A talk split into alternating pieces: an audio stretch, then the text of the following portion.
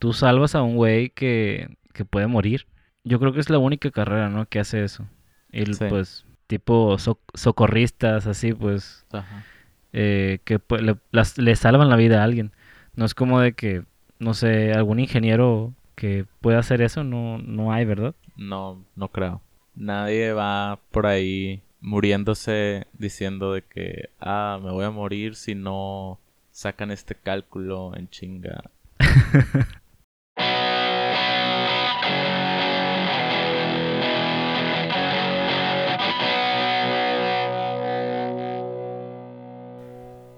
Bienvenidos amigos, una semana más a este podcast Stalkers. Una vez más aquí me encuentro con el George. ¿Qué onda George? ¿Qué onda, amigo? Esta vez nos estamos grabando de manera remota. Para mí ya empezaron mis actividades de la normalidad. Estoy desde aquí de Obregón y estamos haciendo este podcast de manera a distancia. Y ahora más a distancia porque yo también eh, vine a Culiacán, así que estamos más lejos, güey. Todo bien. Ah, ¿y qué onda? ¿Cómo te trataron las fiestas, güey? Pues bien, ¿eh? O sea, ahí la pasamos en familia. Ahí hicimos una carne asada y tranquilo. ¿Tú qué pedo? Sí, ahí yo también con mi mamá y con mi hermana, güey.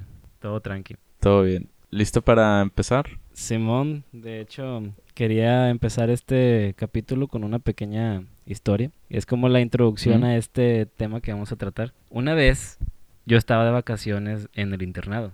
Yo creo que ya lo he dicho muchas veces, yo estudio medicina.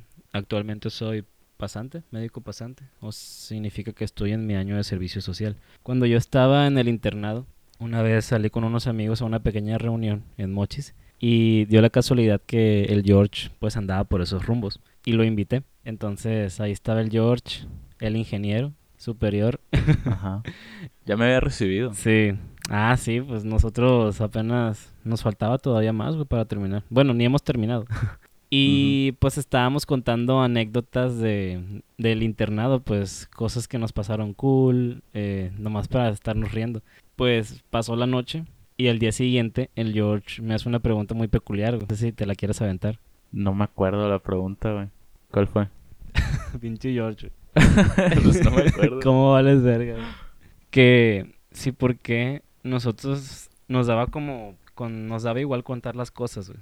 Sí, pues es que ese día que, que salí con ustedes, estuvimos en esa fiesta y me acuerdo que estaban platicando, era, era como que la novedad, ¿no? Las historias del internado, o sea, ni siquiera lo habían terminado, creo. Tenían unos meses ahí. Y pues ustedes estaban lurios acá de que no, güey, un pie diabético, todo asqueroso.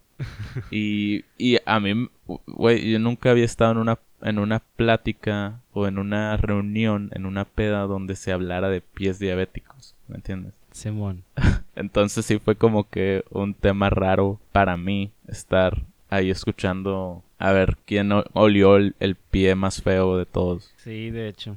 Es que pasan muchas cosas, güey.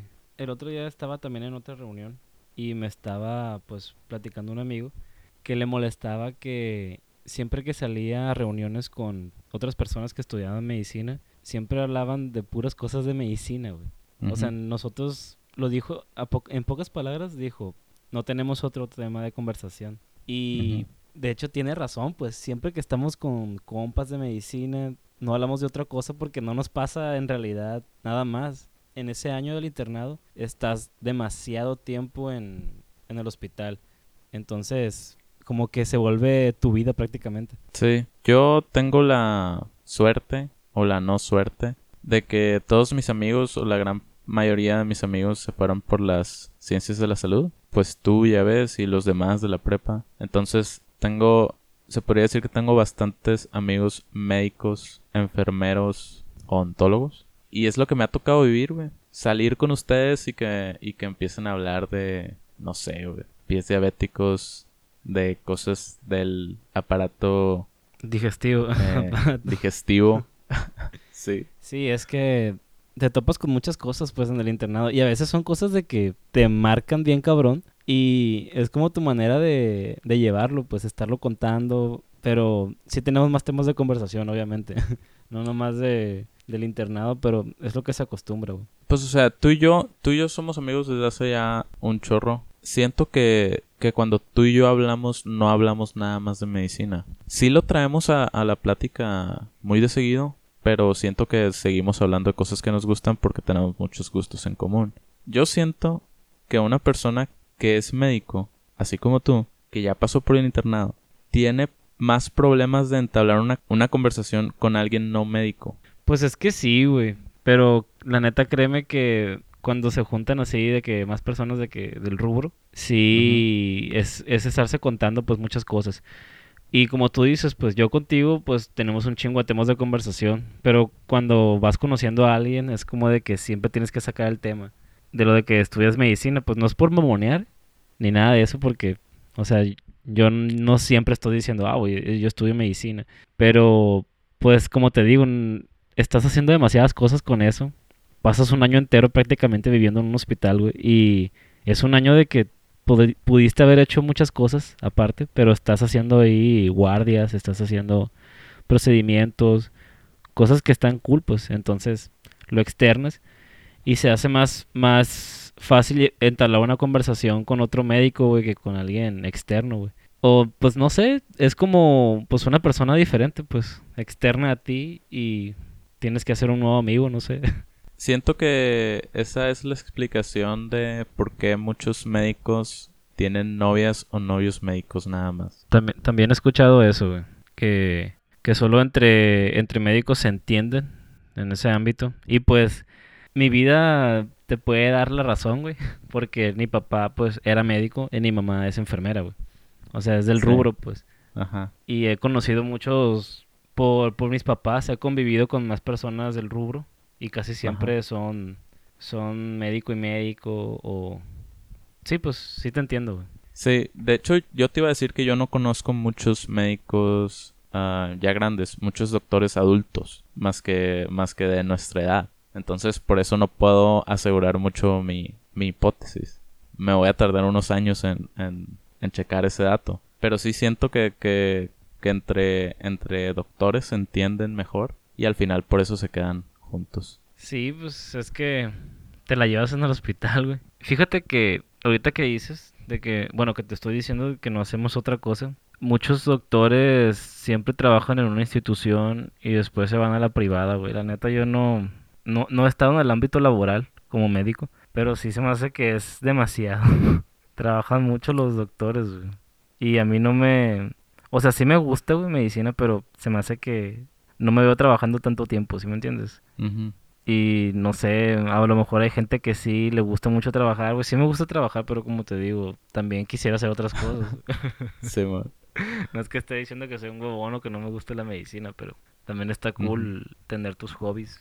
Y a, lo- y a lo mejor por esa falta de tiempo, porque la verdad uno puede, una persona no médica como yo y como muchos, puede criticar mucho que los doctores dicen que no, es que no tengo tiempo de nada y me la paso en el hospital o me la paso estudiando, leyendo y algunos sí estudian, otros no, estoy, estoy seguro de eso. Sí, te lo, Pero- pero te es lo que- aseguro.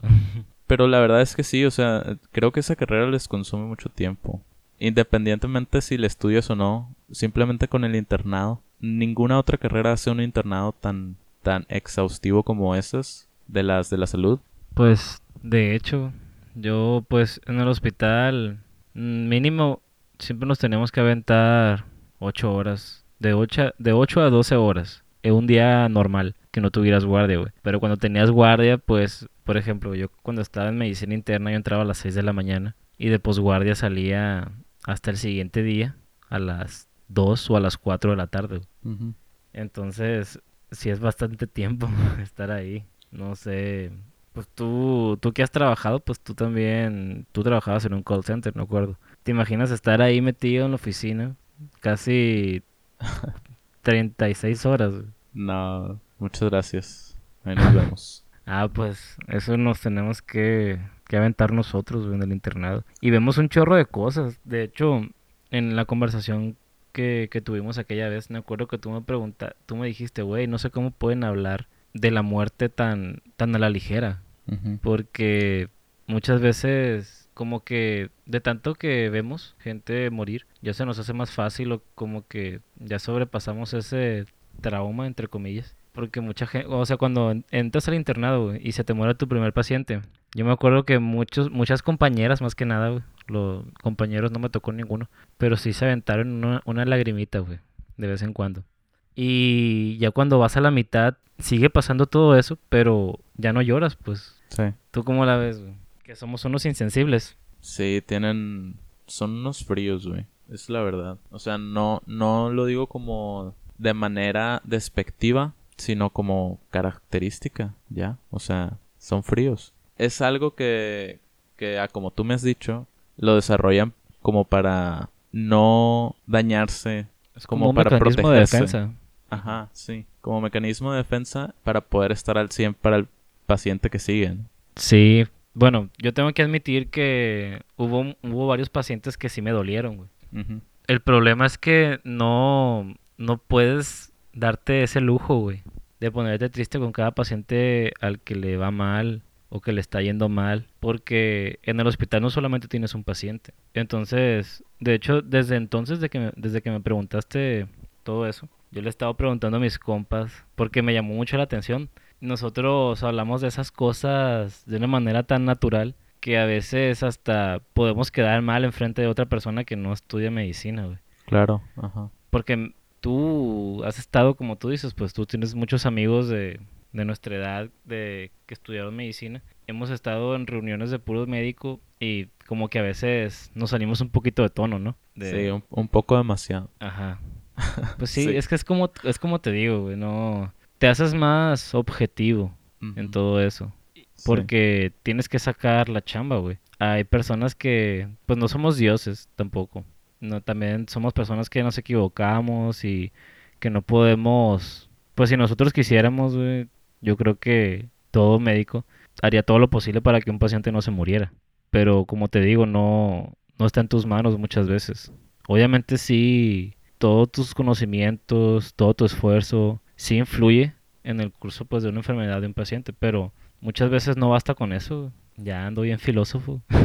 Te he escuchado decir que inclusive hay, hay veces que hay comentarios entre compañeros del hospital de que no, es que ese paciente se va a morir. Sí. Es que no, sí.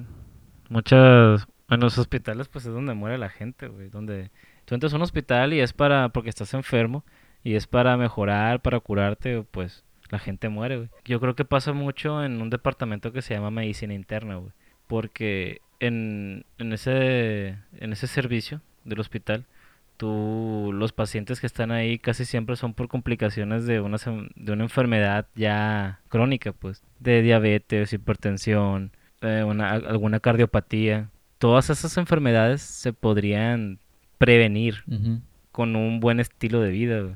Pero si una persona que no se ha cuidado en toda su vida, no sé, ¿qué te gusta? 20, 40 años, güey, con alguna diabetes, pues obviamente esas enfermedades generan más problemas, güey.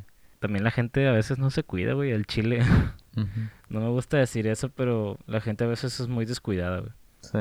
Y ahorita por todo esto del COVID, el COVID es más probable que tú lo presen- presentes un cuadro grave si tú tienes todas estas enfermedades que te acabo de decir, güey. De que diabetes, hipertensión, obesidad. Y da la casualidad que México es primer lugar en, en obesidad a nivel mundial. Y pues si te das cuenta, ha, ha- ha muerto mucha gente aquí en, en México, güey. Creo que es el país con la tasa de mortalidad más alta de todo el mundo. Entonces, el consejo que yo te doy, güey, es que te cuides. Lleves un estilo de vida saludable. No nomás tú, pues obviamente todos. Sí, sí. Pero tú sí te cuidas machín, ¿no? Pues se hace el intento. Sí, güey. ¿Y qué me dices de, de los doctores pues que no se cuidan? Mm, Hay, hay mucha crítica a los doctores de que no, mira, voy con el doctor y me dice que haga ejercicio y que coma frutas y verduras y está súper gordo, todo panzón.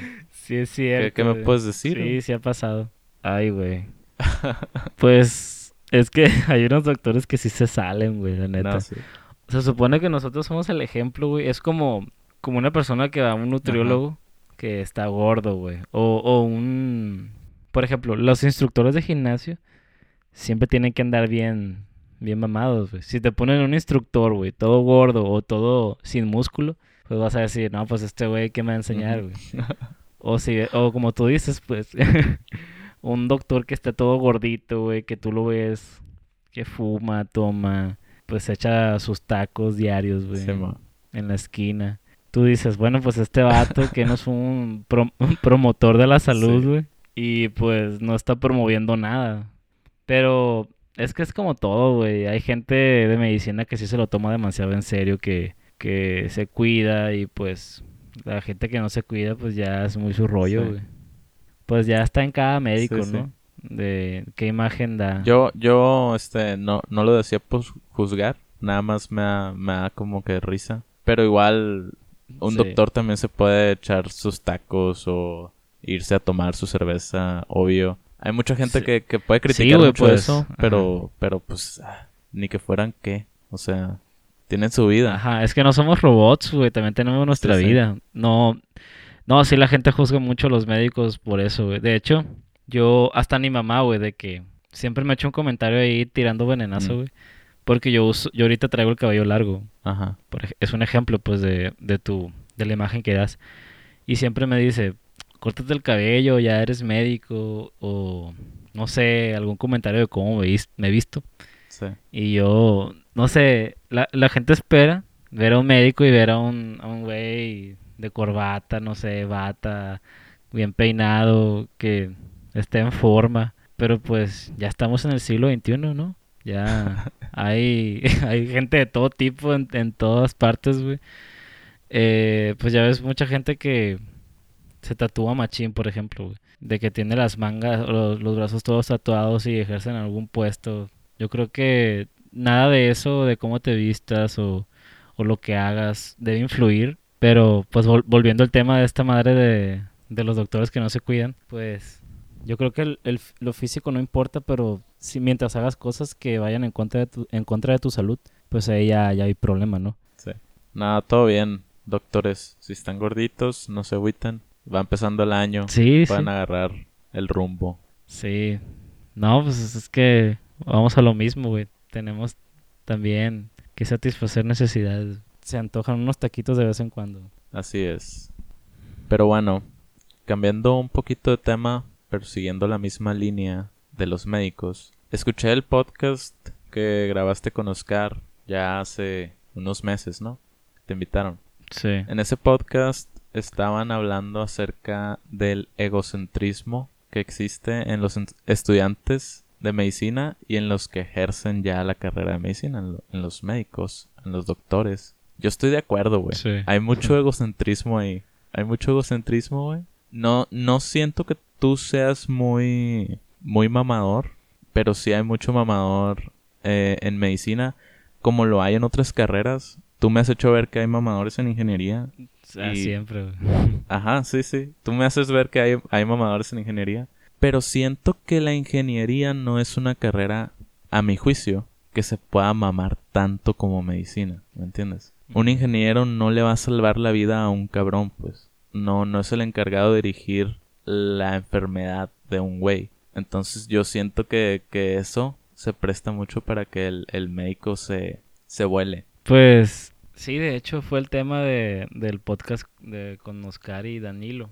Y pues como tú dices, sí es cierto, la neta, ¿para qué me hago güey? Sí, la gente que estudia medicina, como que a veces, muchas veces se le, se le sube, de una manera coloquial de decirlo, porque yo creo que hay muchas cosas que influyen, en que una persona sea demasiado egocéntrica con respecto a medicina. Es, yo creo que en el pedestal, güey, lo voy a decir así, no me gusta decirlo, en el pedestal que tiene la medicina casi siempre la gente externa, güey.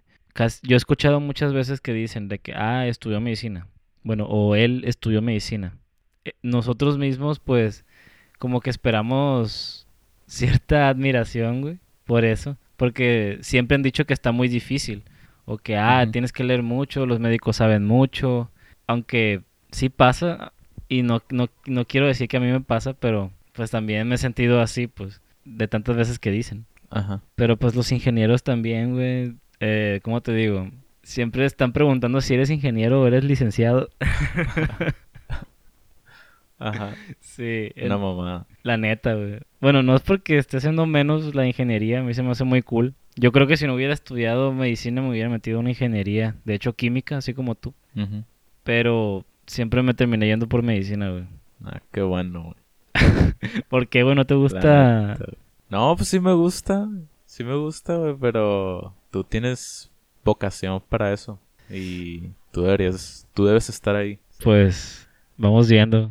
Siento que ustedes, am, como estudiantes, se dan cuenta de que hay güeyes que no deberían de graduarse o que no traen la vocación tan fuerte como otros. Y aún así se reciben como médicos, güey. Y ese es, ese es mi miedo como yo, persona no médica, que me atienda uno de esos güeyes que siento que no se preparó mucho, que no tiene la vocación. Pues es que en todas las carreras hay, hay, hay güeyes que la van arrastrando todos los años. Y lo que me llama la atención de medicina, por lo menos en la UAS, es que no pierden años. Ah, sí. Los pasan, güey. Pasan, güey. En ingeniería sí se pierden años, güey. Sí. En arquitectura estoy casi seguro que también. En otras carreras te atrasas. Si tú no has pasado tus materias, este, ahí estás, güey. Siete, ocho años hasta que la pasas. Y en la UAS, güey, la única manera de que no, de que no te gradúes es que te salgas. Sí, de hecho. No sé por qué, güey. Es, sí es cierto, güey. En la UAS sí pasa mucho de que hay güeyes que simplemente no la hacen y siguen pasando y siguen pasando. Y son los güeyes que, que les va a tocar estar frente a un paciente, güey. Eh, que está enfermo y que puede morir. Y si no haces algo, pues no vas a poder salvarlo. Yo creo que por eso también nos hacemos tan egocéntricos, güey. Como que nuestra, nuestro labor o nuestro trabajo eh, tiene mucho peso, pues. Tú salvas a un güey que, que puede morir. Yo creo que es la única carrera, ¿no? Que hace eso. Y Sí. pues, tipo so- socorristas, así, pues, Ajá. eh, que pu- le, las- le salvan la vida a alguien. No es como de que, no sé, algún ingeniero que pueda hacer eso, no, no hay, ¿verdad? No, no creo. Nadie va por ahí muriéndose diciendo de que, ah, me voy a morir si no sacan este cálculo en chinga. ¿Sabes? No pasa eso, güey. Pero, o sea, ¿por qué? O sea, ¿qué me puedes, qué le podrías decir tú a la gente, güey? Para que se tranquilizara. Por el miedo de que el médico que los atienda sea uno de esos vatos que llevaba pedo a la escuela. O que reprobaba todos los exámenes y le daba, no sé, de 500 a 1000 pesos al profe para pasar. ¿Cómo, cómo tranquilizas Ay, a esa güey. persona? Yo tengo una idea, tengo una leve idea, pero quiero escuchar la tuya. Bestia. Pues no, me, mm, me dejaste sin muchas palabras, güey. Es que en todas las carreras hay, hay de estos vatos que son, pues, vale madre para el estudio. Pero Ajá. siento que es muy delicado cuando ese vale madre está en medicina. Siento yo. ¿No? O sea, Pues también... es que sí, güey, ahí un, ahí un error puede matar a alguien. Sí. O sea, también ha- hay un, un peligro que un vale madre esté en un... eh, En, digamos, en arquitectura y cree el, el diseño de un edificio que se vaya a caer o en ingeniería civil, digamos, ¿no? Pero, pero... mm, creo que lo revisan más güeyes, ¿no? Ese, ese mismo diseño, ese mismo edificio. Pero siento que, que a, la- a las manos de un doctor es como mucho su decisión. Y eso me preocupa, pues, que, que me atienda el, el Brian de la medicina. Pues puede pasar, güey. Y en el, y en el internado te das cuenta, más que nada. Mm, Pues es que el problema es que, guacha, aqu- todas aquellas personas que no se preparan, sí pueden tener algún puesto en algún hospital, güey. Pero a veces hasta de, de tanto ver cosas, güey, tú mismo aprendes. Pero sí entiendo lo que dices de que es, es preocupante y es alarmante que, que así como ves personas que no la hacen en otras carreras, Tú sabes que hay médicos que, hay, bueno, estudiantes de medicina que simplemente no la hacen, güey.